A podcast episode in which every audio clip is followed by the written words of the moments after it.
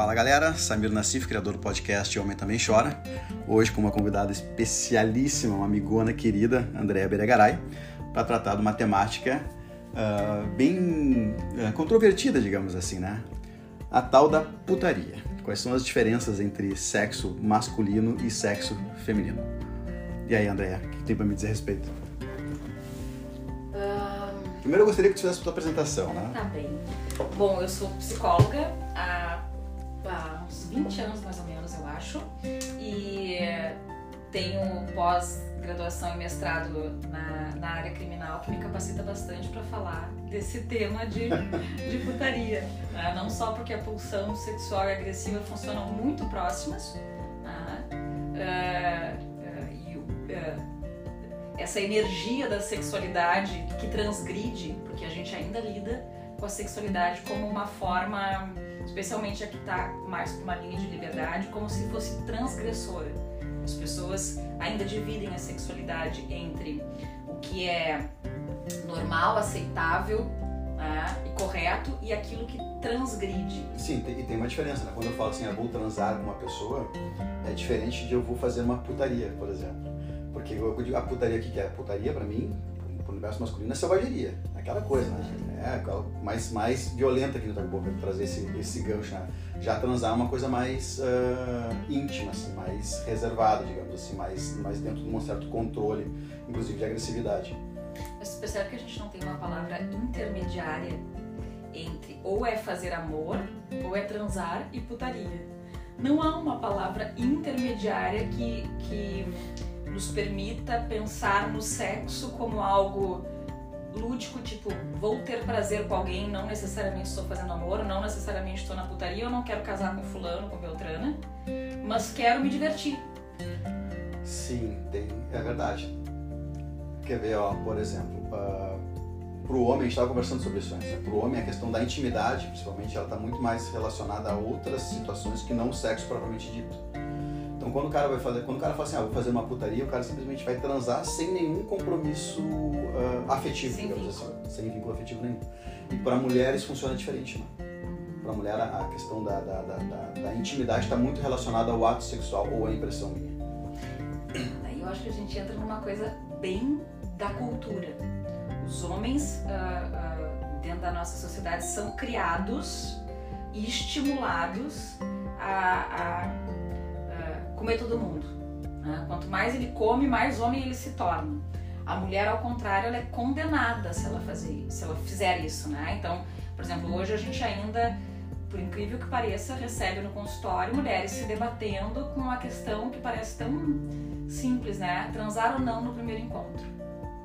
Por quê? Porque a vivenciar o desejo, simplesmente conheci uma pessoa, fiquei com tesão e quero viver isso dentro do universo feminino, isso ainda, eh, dentro do universo feminino, não. Culturalmente isso é condenado. A mulher que vive seu desejo, né, sentiu, viveu, ela é entendida como promíscua.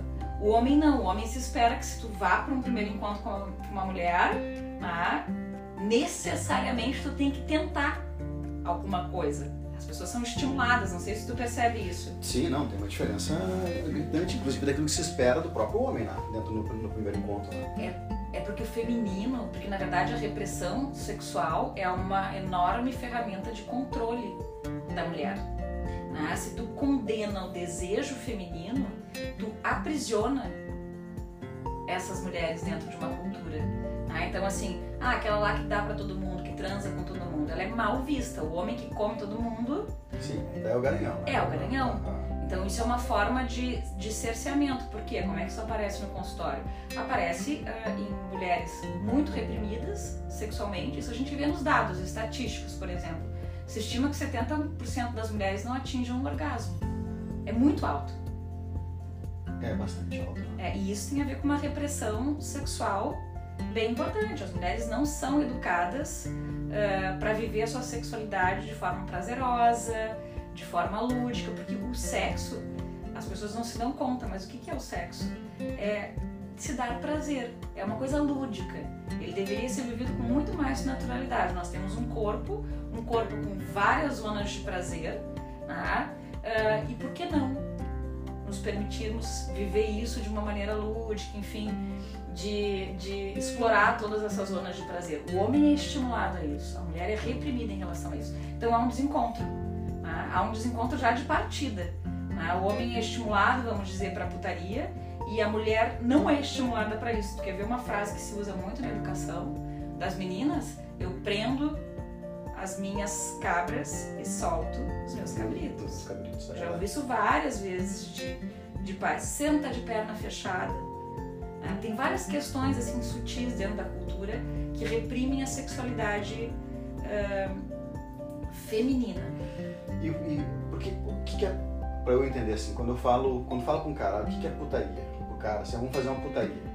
O cara é, é, é transar com duas mulheres, né? É sair sem compromisso nenhum, aquela coisa. E pra mulher, o que, que é putaria? Tipo assim, ah, hoje eu vou, vou fazer uma putaria. Pro universo feminino, como é que funciona isso? O que, que é? Qual é a diferença? Depende da geração, mas pode ser exatamente isso. Vou sair para dar para alguém, transar com dois caras ou transar com o meu bem entender. né? Depende do quanto a mulher tá conseguindo circular nisso. Agora eu fico pensando assim, o que, que é a putaria? A putaria talvez seja algo desprovido de expectativa e afeto. É o sexo pelo sexo. Tá? É, quando é, a gente se depara com o universo feminino, inevitavelmente me parece que que há uma, talvez em função do mito do amor romântico, uh, um, estímulo, um estímulo da criação de expectativas. As mulheres, quando se relacionam com um homem, é, elas de alguma maneira projetam uma série de expectativas, elas esperam uma ligação no outro dia.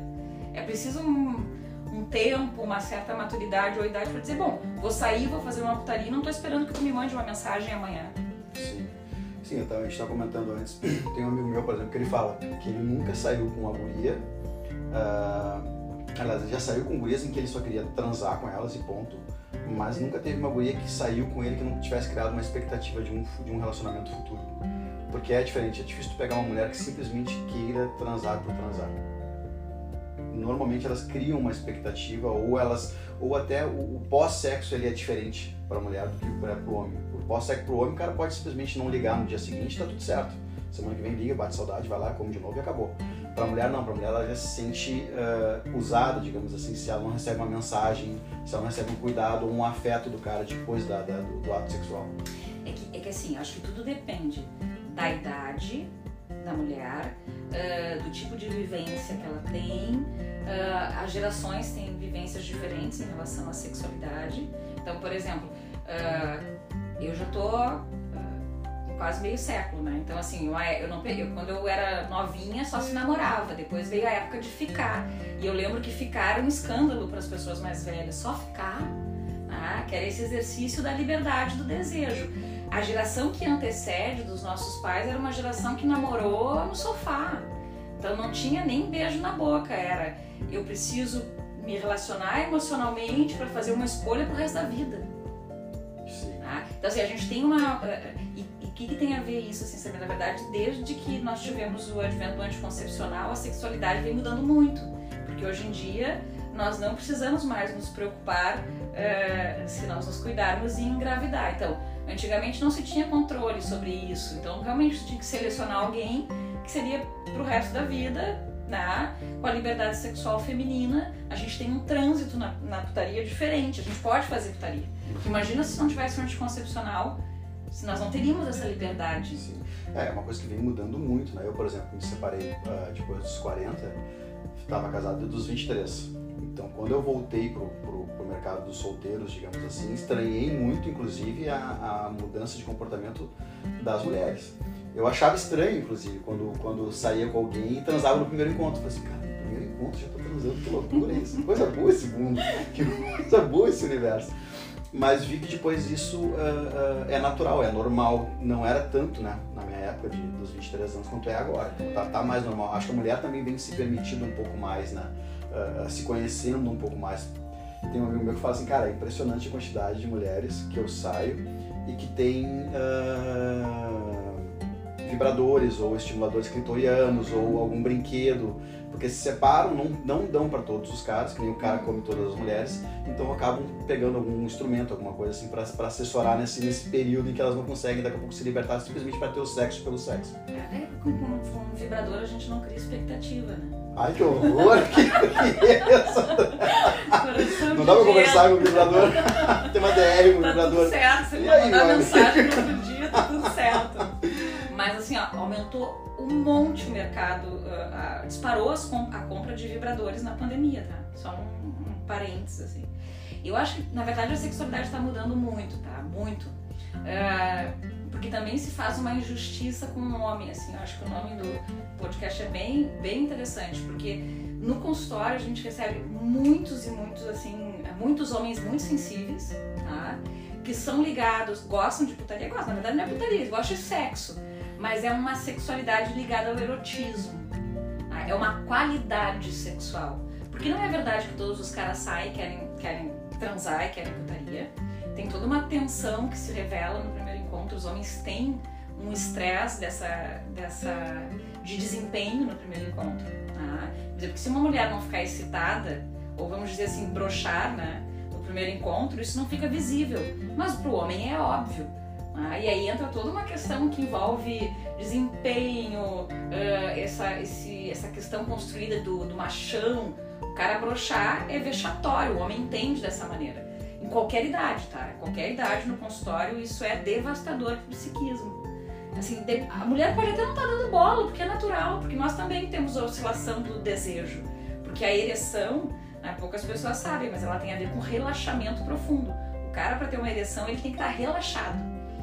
Ele tem que estar tá muito liberado, tranquilo naquilo ali. Se ele acha que ele está sendo avaliado, se ele acha que aquilo é um desempenho, se passar um pensamento desses na cabeça dele, tô agradando ou não, ah, perde a ereção.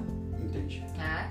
Então, assim, acho que é preciso fazer uma justiça em relação aos homens, porque uh, a sexualidade do homem também está ligada a essa questão do erótico. Pode ser só aquilo ali, sexo naquele momento, mas o homem também é ligado no, na sedução, nos aspectos de admiração, né? Admiro ou não, gostei ou não. Ah, é gostosa? Tá, a gente também acha os caras gostosos, mas é. Não sei se é um. se nós somos mais requintadas intelectualmente, mas é preciso um pouquinho mais do que ser gostoso pra gente querer transar no primeiro encontro. Pois é. Perdão, não, não, não. Não precisa um pouquinho mais, a gente pode transar tranquilamente sim muito no primeiro encontro. Mas para transar com um cara, pra dar pra um cara, precisa pouco mais de, de requinte. Tu entende? É que eu falei agora, parece que a mulher tem que ter muita coisa pra transar no primeiro encontro. Não é. Não, isso tem mudado, né? Tem mulher que quer dar só por dar em menos proporção, em menor proporção do que os homens, né? comparativamente, mas uh, tem, né? E é engraçado, porque o cara, ele, ele pode sair com alguém que ele queira só comer, por exemplo, transou com a guria. E aí, não tem, tem zero sentimento, mas se o cara liga pra guria num outro momento e a guria diz que não quer, o cara se, se abala. Mas não, pela, não por estar vinculado sentimentalmente para ele, mas talvez por ele ter, ter perdido esse poder, digamos assim, essa, essa essa, essa disponibilidade que a mulher teria para ele, entendeu? Mas mulher também tem isso, Samir, só que eu acho que a gente é educada para não demonstrar. A mulher, depende, dependendo. Por que, que depende da faixa etária, do momento da mulher? Uh, como ontem eu, ontem eu acho que eu postei uma, algo sobre isso. Quando uma mulher já casou, já teve filhos, está estabelecida profissionalmente, ela não tá saindo contigo numa expectativa de que tu vai ser pai dos filhos dela, de que tu vai casar com ela. Inclusive, ela não quer casar contigo. Se ela tá bem numa posição dela, uh, quando tu sai com uma mulher dessa, o que ela espera de ti é que tu seja um bom amante, sexualmente um bom amante, porque tu não precisa morar com ela, tu não vai educar os filhos dela, ela não quer casar contigo, ela não quer te apresentar pra família, ela quer transar contigo. Mas pro cara, deixa eu, deixa eu posso estar errado, né? nós estamos, eu digo que esse podcast é muito mais para aprender do que para passar algum ensinamento, alguma coisa. O cara ele tem que ter, eu tenho a impressão, algum, alguma, algum poder sobre a mulher para poder, tipo, seja financeiro, seja emocional, seja uh, uh, afetivo, de alguma forma. Para o cara funciona isso. Enquanto, tanto é que a mulher, quando o cara pega uma mulher que seja muito forte, não precisa do cara para absolutamente nada, o cara se desorganiza Porque culturalmente, né, a gente vem, é por isso que a gente está numa geração bem de transição, tá? Os homens foram educados para serem provedores e as mulheres são educadas para serem cuidadoras. Tanto que quando as mulheres não cuidam, elas se sentem culpadas, cuidam entre parentes, tá? Quando ela, elas sempre fantasiam que ah, o cara tá mal, ou eu não atendi, ou eu não fui gentil. A mulher, ela é educada para cuidar, tá? Uh, que passa também por uma coisa, penso, tá, Samira? Até uma questão uh, social importante que é a ausência paterna.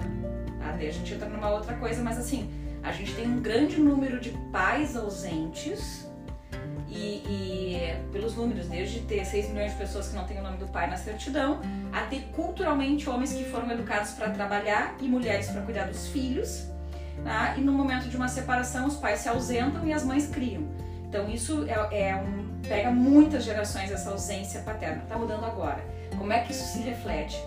Os meninos são investidos do amor feminino de uma forma muito mais intensa, porque nós temos muito mais mães presentes do que pais.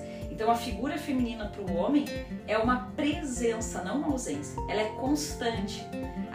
O menino é, ele é educado recebendo esse amor e essa atenção e esse olhar da mãe, que é a primeira figura amorosa. Ah, os pais são. A menina, culturalmente, a gente tem essa ausência, elas têm uma ausência masculina muito grande. Muito grande. Como é que isso impacta? Uma geração de mulheres que passa a vida inteira, e talvez isso explique a expectativa feminina nas relações, que passa a vida inteira buscando um homem que represente esse pai ausente. Se estabelece um ciclo, tu entende? Homens que estão que estão super investidos do amor feminino, que inclusive estão saturados, porque a gente tem um monte de mãe excessiva, né? então tô, tô bom de amor de mãe. Tá? Eles não buscam isso tanto. As mulheres não, elas passam buscando essa ausência eterna desses pais precários. E tem uma reclamação das mulheres que, que falam dos homens, a, a, o cara queria que eu fosse a mãe dele. Uhum. Para a mulher não funciona isso, então. A mulher quer outra coisa dentro da relação. Não, na verdade tem como as mulheres são educadas para elas como essa ausência paterna é muito importante, tu tem muitas mulheres que fazem qualquer negócio para ter um homem. Se é cuidado, inclusive elas são educadas para se doar, ganhando pouco, elas dão tudo ganhando muito pouco. Dão tudo ganhando muito pouco. Tá? Então tem, claro que cada caso é um caso. O que eu observo é que há um descompasso entre a maternidade e a paternidade que resulta em mulheres mais frágeis em função de uma ausência paterna. Então, assim, a gente vê no consultório, a mulher sai uma vez com o cara, o cara já vira tema no consultório, ela já começa a falar, sair com fulano, o fulano é legal, né? E ela cria uma história emocional com uma pessoa que está só ficando. O homem só traz o relacionamento no consultório quando está acontecendo mesmo cara tá cinco meses ficando, ele diz, ah, olha só, tô gostando de uma pessoa. Quanto tempo? Tá cinco meses. Ele nunca trouxe essa mulher antes. Né? A mulher já traz assim, passou pelo vizinho no corredor, o vizinho paquerou, esse sujeito já vira Sim. alguém na história. Sim, porque a intimidade para o homem, eu tenho a impressão que ela, ela, é, ela é dissociada um pouco mais do sexo do que é para a mulher. A intimidade do homem, o homem transa com qualquer pessoa. Agora, ele dividir a sua intimidade com uma pessoa é diferente, é no sexo. Para a mulher está muito associado ao ato sexual, à entrega sexual. Então, quando o cara traz, na verdade, é porque o cara já transou com aquela pessoa algumas vezes, diversas vezes, e ela já se sentiu conectado com ele, com ela de alguma outra forma uh, sentimental, digamos assim, que para o homem é mais difícil essa entrega sentimental. É, é que esse é o desejo, não sei, tá? Não quero uh, parecer. Porque eu acho que cada caso é um caso, mas o desejo feminino é, ele é, não sei se mais complexo ou o homem foi educado para simplificar, mas assim, tu não vai ter tesão de dar para um idiota. O cara precisa ser um pouco mais, tem que ser algo que te atrai, entendeu? Porque, porque na verdade a sexualidade, o sexo é muito íntimo, né? quer dizer, é, é, na verdade é a situação mais íntima entre duas pessoas. Estar pelado diante do outro. Não quer dizer que a mulher não possa sair para dar mas vai ter que ter alguma coisa que acione o gatilho do desejo dela, uhum. né? E depende também, tá, Samira? Assim, na verdade, quando as, as experiências vão evoluindo no sentido do erotismo, é, quando tu tem uma experiência erótica muito intensa, que, que, tu, é, que, que não é só o sexo, mas que envolve outros aspectos, ou admiração, ou uh, uma paixão muito intensa, o teu, o teu, os teus critérios se elevam. Porque a, o sexo pelo sexo acaba caindo num lugar muito vazio. Uhum. Aí a gente entra no campo do erotismo. Quando a experiência sexual ela é uma experiência erótica, é, o teu limiar, é, o Ferreira Goulart dizia isso, né? Quem conheceu o delírio dificilmente se acostuma à antiga banalidade. Ah, então, quando a experiência sexual ganha muita qualidade, esse sexo da putaria acaba é, não quer dizer que não seja bom, mas acaba perdendo muito em qualidade porque ela fica, ela se esgota no exato momento do gozo. Sim. E se perguntar para os meus, os meus amigos, por exemplo, pergunta qual foi a melhor transa que tu teve? Os caras invariavelmente dizem foi transar com duas mulheres. Porque talvez tenha exatamente isso que tu falou, olha, a transa em si, ela é tão uh, é tão excitante, digamos assim, quando tu vê duas mulheres se pegando, tal. Claro, isso é, isso é, nós estamos falando sobre a né, fantasia. É, sobre a questão da fantasia, que nenhum sexo depois que vai fazer com uma pessoa só uh, se equipara talvez a transar com duas mulheres. Tem muito disso. Para mulher é diferente. Para mulher uma transa boa é aquela que o cara uh, se envolveu daqui a pouco de uma forma mais íntima com ela tipo, durante o dia, uh, no tratar bem, ser um cara inteligente, ser um cara intelectualmente é. compatível contigo.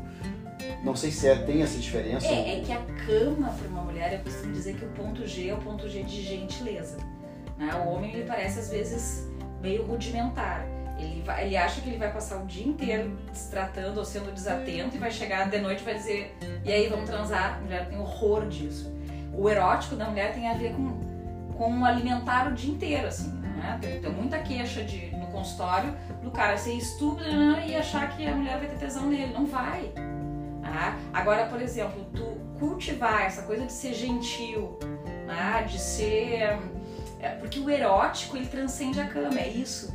Né? É um seduzir. Por isso que a gente tem que ter um cuidado num casamento, que é uma instituição bem uh, organizada para matar o desejo, né? As pessoas se descuidam dessa coisa do cuidado, do erótico, de as pessoas começam a se relacionar e se descuidam fisicamente. Aí se separam, a primeira coisa que fazem é se matricular na academia. Mas por que não se cuidaram antes? Por que, que se largam? Né?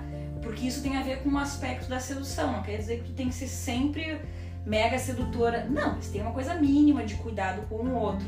Por que, que eu tô falando isso? Porque o desejo começa antes da cama pra mulher. Tá? Mas eu não sei se a gente tem que cuidar uma coisa. O homem é educado para ser muito garganta, tá? Então, assim, é, tu vê muito cara cantando vantagem e são péssimos de cama. Uhum. Ah, ah, porque eu vou comer, porque eu vou fazer uma putaria, porque eu vou meter e chega lá e é cinco minutinhos, tipo coelhinho, tchau. E é só charme, entendeu? O que, que é o cara ruim de cama, então? Isso aí uma amiga tua te, te contou, né? Que o cara ruim de cama é. é é, primeira coisa, tem uma coisa de química, tá? Tu pode ser bom de cama com um e não ser bom de cama com outro. Tem uma coisa que tem a ver bem primitiva, de instinto. Tem cheiro, tem tem essa compatibilidade sexual, né? Tem a ver com elementos muito inconscientes, porque tu pode ser o cara que é o bom partido, ter todos os critérios para ser o cara e não fechar, não fechar sexualmente.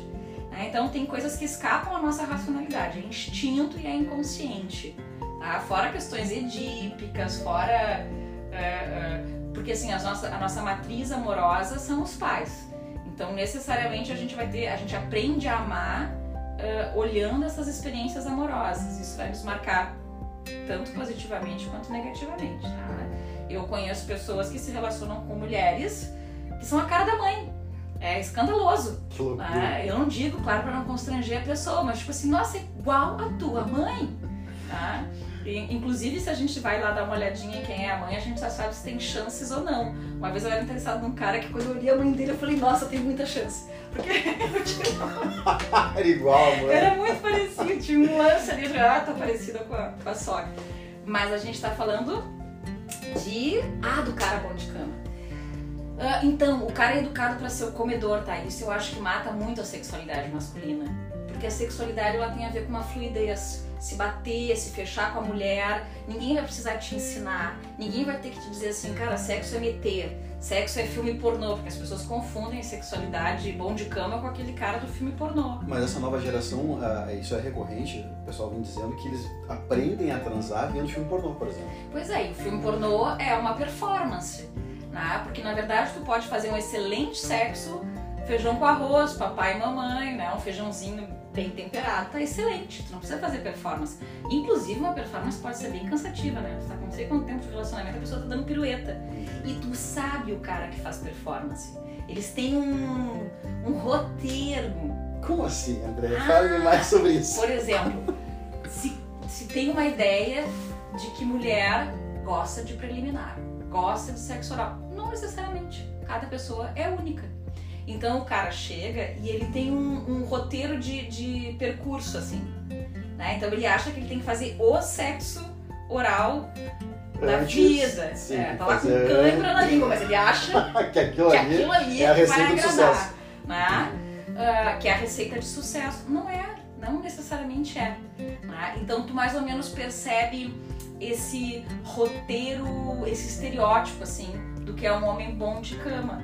E por que isso? Porque quando tu tá com uma mulher, tu, vai, tu não precisa ficar pensando o que, que vai acontecer. Vai acontecendo. Né? É como uma dança. A gente, tá, a gente até aprende uns passinhos, né? A gente aprende umas técnicas. Mas quando tu vai dançar com teu parceiro, tu não precisa ficar pensando dois pra cá, dois pra lá. Inclusive, tu vai pisar no pé do parceiro se tu fizesse. Sim, e invariavelmente isso, isso é uma coisa que nos pega muito mais pela questão que só importa pra nós, né? Pra pessoa. Por exemplo, tu vai sair com, com, com uma guria e aí tu fica preocupado em, em, em, dar melhor performance, em fazer ela gozar, fazer ela ter prazer e tudo mais. Só que é uma coisa que pode acontecer, como pode não acontecer. Uhum. Então quando tu, tu, desencana disso, que tu vai pro encontro, olha, vou pro encontro e pode ser que dê a liga, pode ser que não dê a liga, pode ser que eu transe, pode ser que eu não transe. Acho que a coisa flui com muito mais naturalidade, sem tu criar expectativa, porque daí tu não se preocupa com a frustração. Então tu vai livre. Tipo assim, olha, vou sair com alguém, posso ter vontade de dar, posso não ter vontade de dar, e tá tudo certo. Se der, for bom, vai embora o cara, ele tem, é, é, bem isso que falou, parece que tem um roteiro. E esse roteiro muito das preliminares antes, do sexo depois, tem muito a ver com, com a indústria pornô. Porque pornô é isso, né? Sempre, uhum. nunca vi um pornô que começasse direto com a, com a socação, né? Pelo menos não na minha, na minha vasta experiência na pornografia. Mas normalmente tem isso, é, é a preliminar primeiro, o cara vai lá, faz, acontece, e aí depois goza e acabou. Então, a, que a gente estava comentando, acho que o primeiro encontro ele é muito interessante para mim, pelo menos funciona agora, falando da minha experiência pessoal, porque tem uma, tem uma mescla de, de, de, de insegurança, evidentemente, né, de expectativa, uh, uh, de, de, vontade, às vezes, ou não, dependendo da, da situação, mas uh, acho que a maturidade, digamos assim, o meu amadurecimento me permite saber que, olha, que se acontecer tá tudo certo, e se não acontecer também tá tudo certo. Então, eu consigo tirar o máximo de, de, de de satisfação, digamos assim, do primeiro encontro, independente de rolar trans ou não rolar trans. Já, já teve primeiros encontros, por exemplo, em que a não transa foi muito mais interessante que a primeira transa. Tá, mas aí a gente entra no campo do erótico, porque assim, é, é muito instintivo. O beijo tem que funcionar. Se não bater beijo, a cama vai ser um desastre. É verdade. O cheiro tem que funcionar. Se tu não gostar do cheiro da pessoa, já era. É instinto. Sexo é instinto. Ah?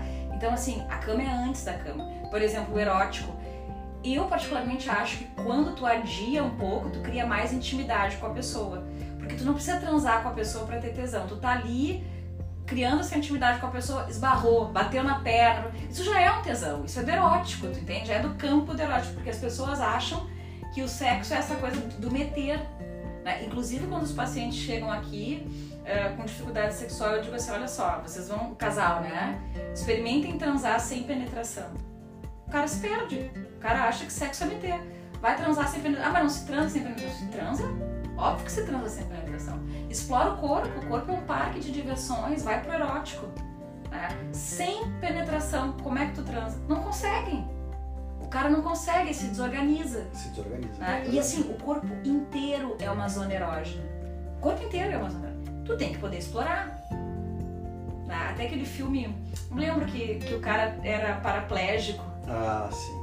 E que ele, que ele tinha tesão na, na orelha. No, no alto da orelha, né? na orelha. Porque é isso, tu vai ter que explorar outras áreas. E as pessoas são muito reprimidas para fazer isso.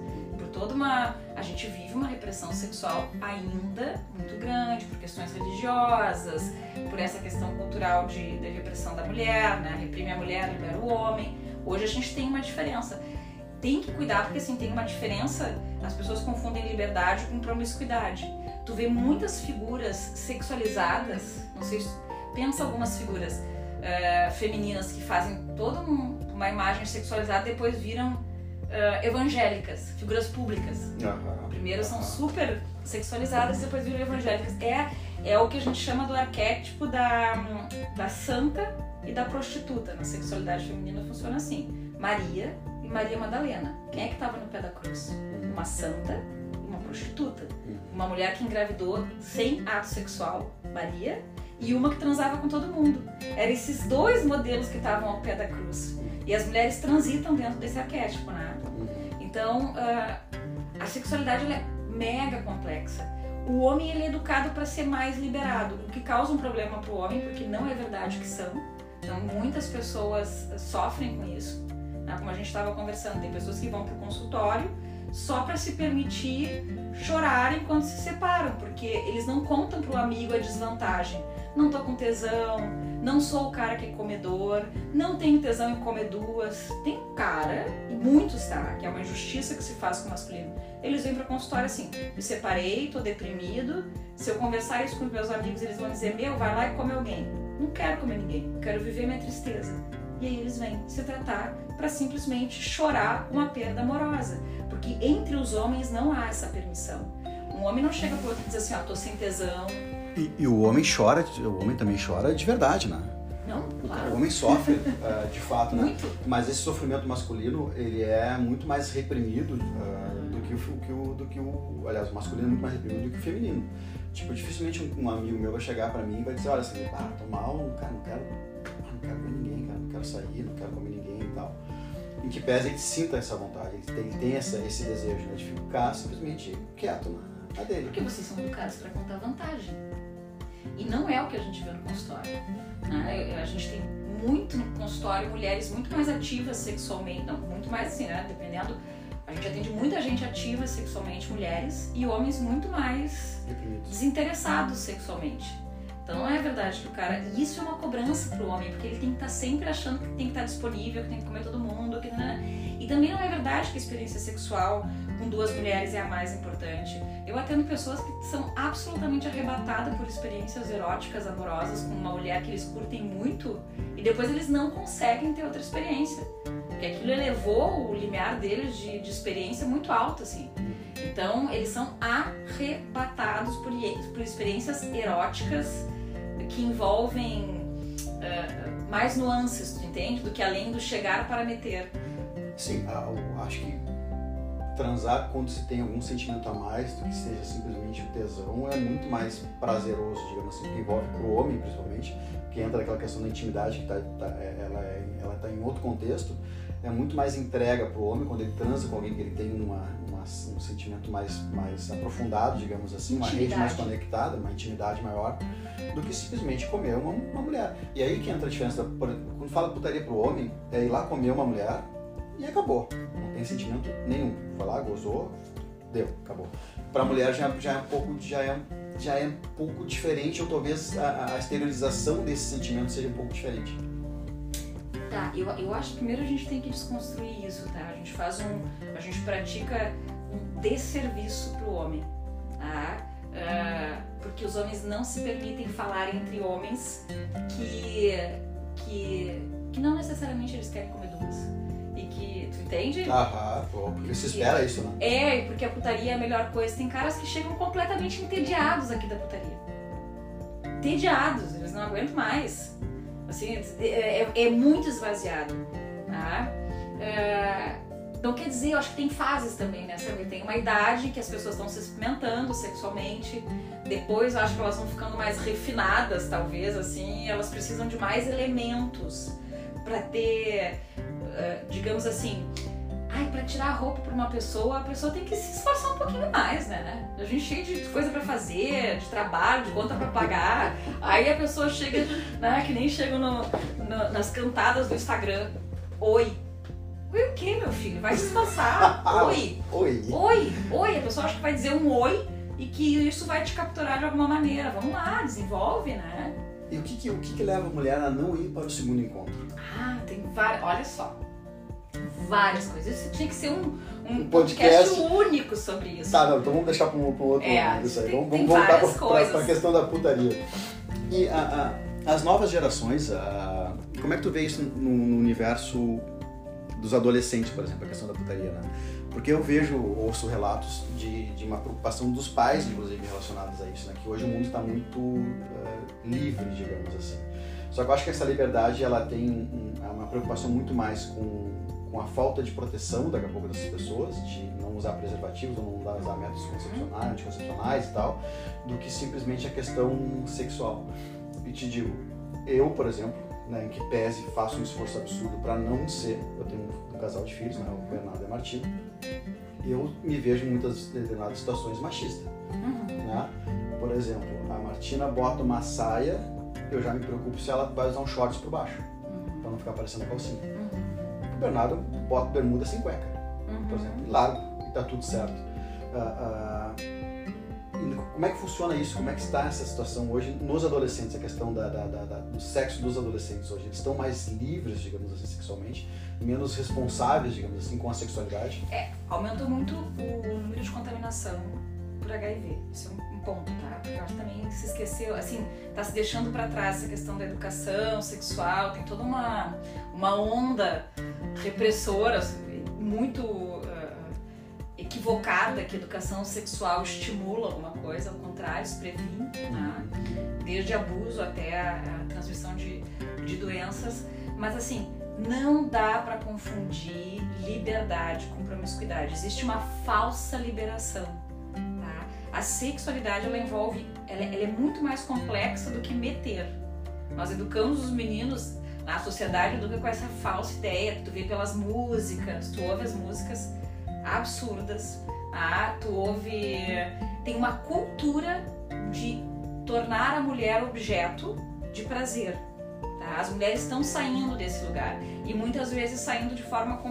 Indo para outro extremo, ocupando esse mesmo lugar de objetificação. Tá? Mas necessariamente o ser humano transita no vínculo. Os pacientes que eu recebo adolescente, as pessoas que eu uh, convivo da adolescência, elas uh, na adolescência, eles uh, têm sim uma necessidade afetiva de vínculo. Quando a experiência, por exemplo, perder a virgindade, ela é muito mais rica e se armazena de forma muito na memória afetiva quando há um respeito entre as pessoas. Porque o que, que acontece? Como a gente já até estava falando antes, a primeira relação entre as pessoas envolve temor, angústia, de desempenho, de achar que tu não vai ser bom o suficiente. Quando tem intimidade, quando tem respeito, essas coisas ficam muito mais fáceis. Hum. Ah, porque qualquer coisa que aconteça, ela é uh, gerenciada pelo afeto. Tá? Uh, eu acho a sexualidade mais rica, não quer dizer que tu queira casar com a pessoa, mas quando ela envolve uma certa intimidade. Tu, inclusive, tu pode ter uma relação com uma pessoa só sexual, mas isso não exclui a intimidade, o afeto e o respeito. Eu não quero casar contigo, eu quero só dar para ti. Ponto. Isso pode acontecer. Mas isso, isso, isso, digamos, isso não banaliza a questão da intimidade? Tu tem intimidade com várias pessoas? E, na verdade, assim, é, eu, eu costumo dizer que a fidelidade não é imposta, ela é uma captura. Quando tu te apaixona ou te envolve por alguém, ninguém precisa te dizer seja fiel. O teu desejo é fiel. O teu pensar, inclusive, quimicamente, né, neurologicamente, tu só pensa naquela pessoa, teu pensamento é invadido várias vezes uh, ao dia pelaquela pessoa. Quando tu pensa em sair ou viajar, né, a gente fica apaixonadinha. Hum. Aquela luta, eu ouvindo no rádio, apaixonadinha. Bom, você me deixou apaixonadinha, acabou, porque tu vai ficar pensando na pessoa. Né? Aí outra pessoa te convida para sair. Pá, não dá nem tesão, não dá nada. Então a fidelidade ela é capturada, né? Mas o cliente disse, isso depende do momento, depende de como as pessoas estão se experimentando. Eu acho válido que as pessoas transitem de uma forma mais livre na sexualidade. Só não pode ser uma falsa liberdade, porque existe muita repressão sexual ainda e as pessoas mascaram isso fazendo esse movimento de vou comer todo mundo, vou dar para todo mundo, então eu sou livre. Não, né? só tá perdido, tá meio esvaziado. Tá, e como é que, como é, como é que se relaciona isso uh na questão dos, do, dos relacionamentos líquidos, digamos assim. porque tem muito, hoje tem uma, uma, onda muito forte nesse sentido de dizer que as, que as coisas hoje estão muito líquidas, né? que elas se, elas se esvaziam muito rapidamente. As pessoas começam um relacionamento e daqui a pouco surge um primeiro problema e elas já vão para um outro relacionamento e surge um problema. As pessoas não têm mais essa, essa, essa responsabilidade, esse engajamento de fazer aquela, aquele, aquele relacionamento funcionar passa por essa questão da liberdade sexual, que está dizendo que não é, não pode ser confundida com promiscuidade, mas uma certa liberdade. Relacionamento requer uma enorme dose de paciência. Tá? Uh, e uh, hoje as pessoas uh, não se veem mais obrigadas a ficar em relacionamentos insatisfatórios em nome da família ou em nome de outras questões.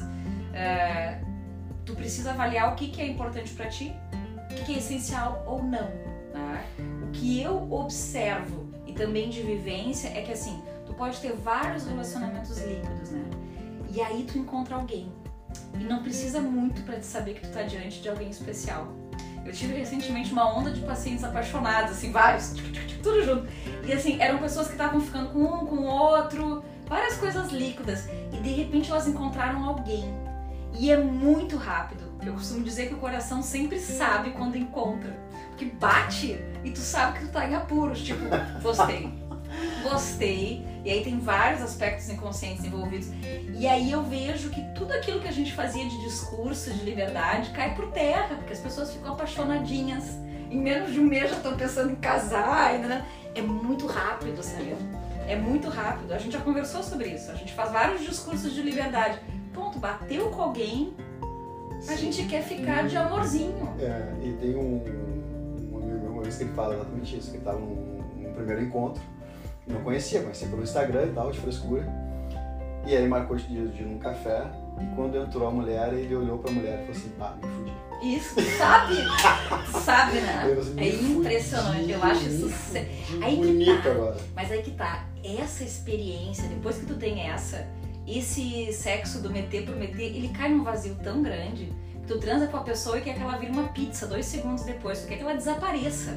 Né? Acho que o Milan Kundera ele dizia que a, o, o, a gente mede o amor não pela vontade de fazer amor, mas pela vontade de dormir abraçado depois. É, exatamente. Porque acho que aí é muito mais intimidade do que o ato sexual. Mas aqui acontece, o, o tesão, ele é, vamos dizer assim, o Freud vai dizer que é um desconforto pro organismo. Quando tu tá excitado, tu, o organismo busca re, se reequilibrar. Como é que ele se reequilibra? Ele se reequilibra através do orgasmo. Quando tu goza, tu estabiliza o teu equilíbrio novamente. Alivia. Volta pro equilíbrio. Então, sempre que tu tá com tesão, vamos dizer assim, né? Tu está em desequilíbrio buscando o equilíbrio novamente. No, enquanto tu tá com tesão, tu enxerga tudo diferente. O outro é diferente, tu acha o outro uma. Gozou, tu quer que o outro vá embora. Acabou. Quando não há vínculo e intimidade. Existem coisas que tu. É, é, interessante, cada um tem que perceber. Por exemplo, eu tenho uma reação. Se eu tiver muito. Se eu ficar muito à vontade com a pessoa, não quiser sair correndo, né? Se eu ficar muito à vontade e aquilo for engraçado, aquilo legal. Opa, já tô meio em apuros, mas eu tenho uma reação, por exemplo, quando eu tô em apuros, que eu conheço alguém, se eu fico com frio, é muito interessante. se eu ficar com frio, eu penso, meu Deus, tô com frio. Eu sei que meu inconsciente reconheceu no outro alguma coisa que me capturou, eu não sei o que. E aí eu sei que eu estou em apuros. O que eu observei dos meus pacientes, assim, nessa última onda de paixão que eles tiveram, assim, né? Eu tenho que me controlar para não rir quando eles estão me contando, porque quando eles começam a me contar, eu penso assim, tá em apuros. Eu penso outra palavra, eu penso assim, coitado, se fudeu. Não, é no bom sentido, porque, né, positivamente, se ralou. Mas é isso, assim, as pessoas vivem uma onda de liberdade, vou transar com todo mundo, ah, vamos viver a sexualidade, pegou alguém especial e diferente, que o especial tem a ver com quem somos e com quem o outro é. Um é especial para ti e pro outro não vai ser. Uhum. É, quando há esse encontro, essa química, quando há a química que é inconsciente, o sexo não precisa ter não precisa ser uma homenagem, não precisa ser uma suruba, não. Ele vai ser fantástico, porque é com aquela pessoa que tu teve química, e aí toda a tua sexualidade transita dentro daquilo, teu tesão tá dentro daquilo. Mas isso, isso ainda assim, é, a gente pode encarar como sendo uma putaria? Ou a putaria é diferente? Essa... Eu acho, não, eu acho que só a gente não pode confundir, porque a putaria pode ser o, o, o sexo da melhor qualidade. O que, que seria uma putaria? Uma putaria é tu conseguir te libertar de preconceitos, de modelos e eu vou viver a minha sexualidade. Eu vou viver o meu prazer. Porque assim, na questão do sexo entra muitas travas, muitas amarras. Vamos pensar uma situação que tu tem muito prazer, que não tem a ver com sexo. Outra, tu não fica pensando assim, sei lá, o que, que tu gosta muito de fazer que te dá prazer? Uh, jogar. Jogar. Tu não entra pro jogo pensando assim, será que eu vou. que eu tô bem aqui na cena? Será que. Ah, eu tô culpado. Será que eu vou ter que ligar no dia seguinte? Tu não fica com essas amarras. Tu simplesmente entra e vive o teu prazer. Então, a putaria da melhor qualidade é quando tu consegue viver o teu prazer sem te violar, sem violar o outro e, e flui. E flui. Eu só acho que a gente tem que quebrar essa ideia de que. De que putaria que para o homem é mais fácil, talvez seja por questões culturais, mas que tem a ver com essa coisa de quantidade, de performance, de nana. Uma putaria papai e mamãe pode ser maravilhosa. Dependendo dos elementos que tem ali. Mas pro, pro, pro, pro acho que aí é uma diferença de homem para mulher, que efetivamente o homem ele associa a putaria à selvageria. Tá? Tipo mas assim, há um ato. Ter uma selvageria. Mas, é, mas pra mulher é um pouco. Pra, eu posso estar errado, tá? Posso estar equivocado no meu pensamento, tá? pensando com meus botões. Mas para a mulher, a putaria, ela, ela, ela é talvez. Uh, talvez o reflexo da putaria seja, seja diferente. O universo que permeia a putaria para a mulher é diferente. Eu acho que a mulher, por exemplo, assim, a mulher assim, ah, hoje vou sair vou dar para dois caras, tá? Tô com vontade de dar para dois caras. Que é diferente do cara dizer assim, ó, hoje eu vou comer duas mulheres. Acho que é, é, é, para a mulher é muito mais, é um, é um movimento muito mais forte para a mulher se permitir fazer a putaria, é isso que eu estou tentando dizer. Ela precisa vencer do, muito mais muito mais por barreiras tá, morais do que para um cara, por exemplo. O cara já é tipo, como eu te falei, pergunto para meus amigos, ah, qual foi a maior putaria que tu fez? Cara, dá para dois, para dar comer duas mulheres. Para a mulher dificilmente ela vai te dizer isso. Foi, foi para a mulher vai ser assim, foi uma cara, foi no estacionamento de uma festa, foi no banheiro de um, de um local, foi num, num, sei, num show é, eu não, eu não quero dizer isso, mas é que sim. Mas eu vou dizer, eu não sei se, se a gente é mais refinada. Porque para nós não Não que tu não possa sair e fazer isso, tá? De novo. Tem um monte de gente aqui, a gente não fala para vocês, mas tem vezes que a gente diz assim, ó, preciso dar para alguém. Tá? Mas geralmente esse alguém tem que ser um pouquinho mais do que uma barriguinha sarada, entendeu? Sim. Eu particularmente acho isso trisvaziado, aqueles caras saradão, nananã, ah, vazio pra caramba. Né? É isso, vai se esgotar no orgasmo. Eu acho que a mulher ela é refinada no sentido do erótico. Eu costumo dizer que para te acessar a puta de uma mulher, tu tem que cortejar a dama. Uhum. Ela tem que confiar em ti, ela tem que se sentir segura, ela tem que sentir que tu vale a pena, entendeu? Não quer dizer que ela queira casar contigo, mas tem que ter alguns elos de de admiração ou confiança ali envolvido para que ela se libere. Entendi. Né? Mas assim, a, a mulher, ela. A, e, a, e a putaria para mim, na verdade, é só o sexo fluido, tá? É o sexo livre no sentido das amarras. Tu pode estar com alguém há muito tempo e fazer muita putaria. E putaria no sentido de vamos viver o nosso desejo, vamos viver de forma livre. E aí entra uma outra questão também, que tem muitos casais que hoje estão vivendo relacionamentos abertos, né? Em que eles têm, porque assim, a, a, a, o desejo sexual ele existe em todos, né?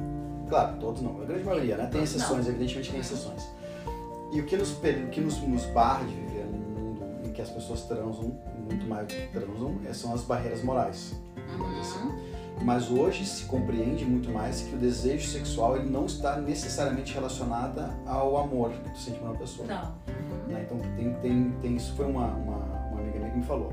Samira, olha só, para eu eu tô num relacionamento com um cara e o cara tem vontade de transar com outra mulher, tá? O desejo dele, do, da, da satisfação dele, do prazer dele. Pra, eu vejo isso como um, eu faria isso desde que ficasse estipulado entre nós que nenhum relacionamento, nenhuma essa terceira pessoa não influenciaria no sentimento que nós temos entre nós dois, tá? Porque assim, eu, eu, eu sei que tu vai transar com outra pessoa, é um tesão que tu tem, é um desejo que tu tem, mas eu sei que tu me ama e que comigo tu quer ficar. Então eu vejo que tem um movimento hoje, tanto é que hoje acho que até aumentou o índice de casais que fazem uh, troca-troca, que tem um relacionamento aberto, enfim. Então, a, a, acho que tem uma certa uma certa liberdade também muito mais nessa questão sexual de se permitir transar com outras pessoas sem haver um envolvimento uh, de afeto ou de querer compartilhar a vida uh, diferente. A Regina Navarro Lins fala muito disso, assim, né? da, da, dos relacionamentos abertos. É uma, é uma, não sei se é uma tendência, mas assim, tem muita gente experimentando isso, só que não há, não há garantia essa, essa coisa de tu vai lá trans não necessariamente apaixona tem casais que tem casais que abrem um relacionamento que o outro vai viver e se apaixona. Sim, tem o que a gente chama de poliamor. Tem gente que vive com mais de um. Ah, claro.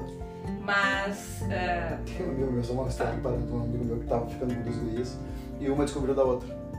E aí armaram uma, uma arapuca pra ele e chamaram, uma mulher chamou ele pro apartamento e disse, ah, pediu uma pizza pra nós e tal. O cara, não, senta aí, vamos dar uma conversada e tal. Quando, quando tocou o interfone, mandou subir, tocou uma campainha, era a outra mulher que tava ficando. E aí as duas começaram a descascar ele. Descascar, descascar. E ele olhou para as duas e falou assim, olha, eu gosto de vocês duas.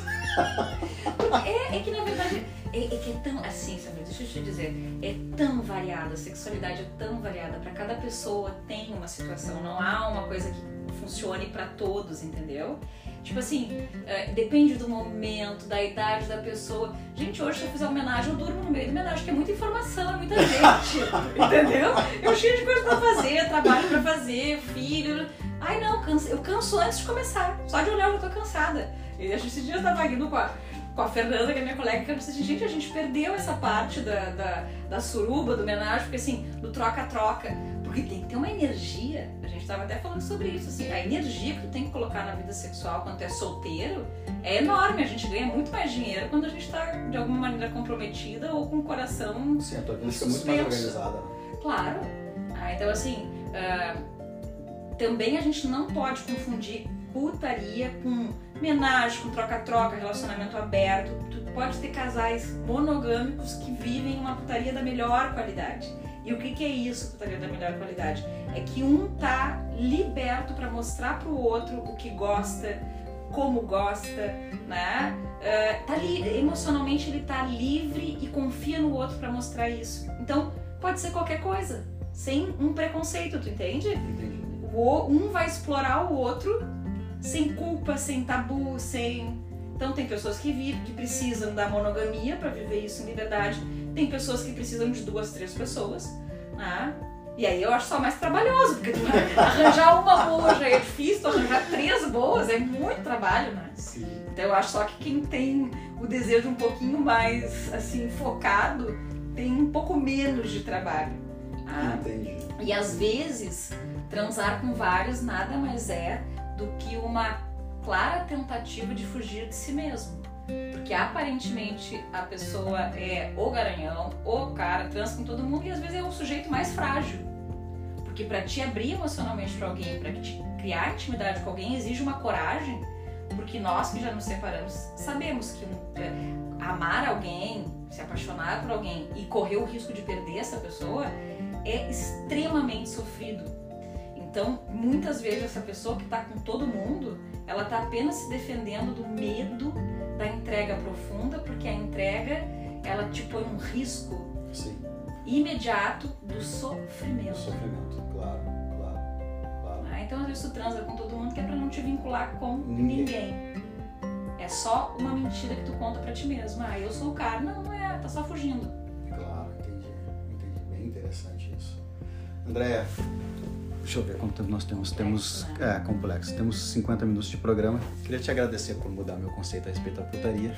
Ou repensar. Né? Mudou, é, tem que repensar Como eu digo, é sempre é um aprendizado conversar contigo. Então, te agradeço mais uma vez. Espero ter ajudado vocês aí que estão nos acompanhando no podcast a esclarecer algumas dúvidas. Deixe os comentários se quiserem, nos procurem.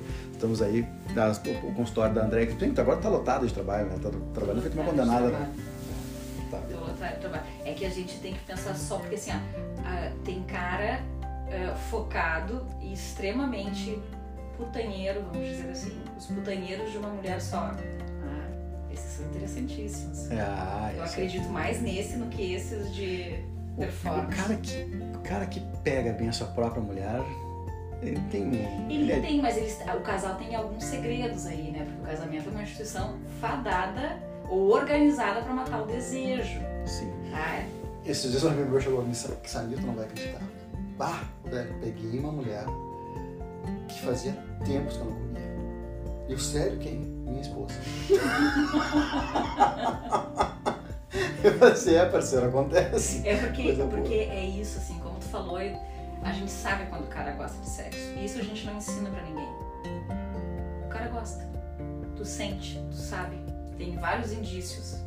Tem vários indícios. Isso é pra um outro programa, mas tem vários indícios. Tá bem, então. Tá bem? Andréia, muito obrigado mais uma Eu vez. Até o próximo programa. Até a próxima.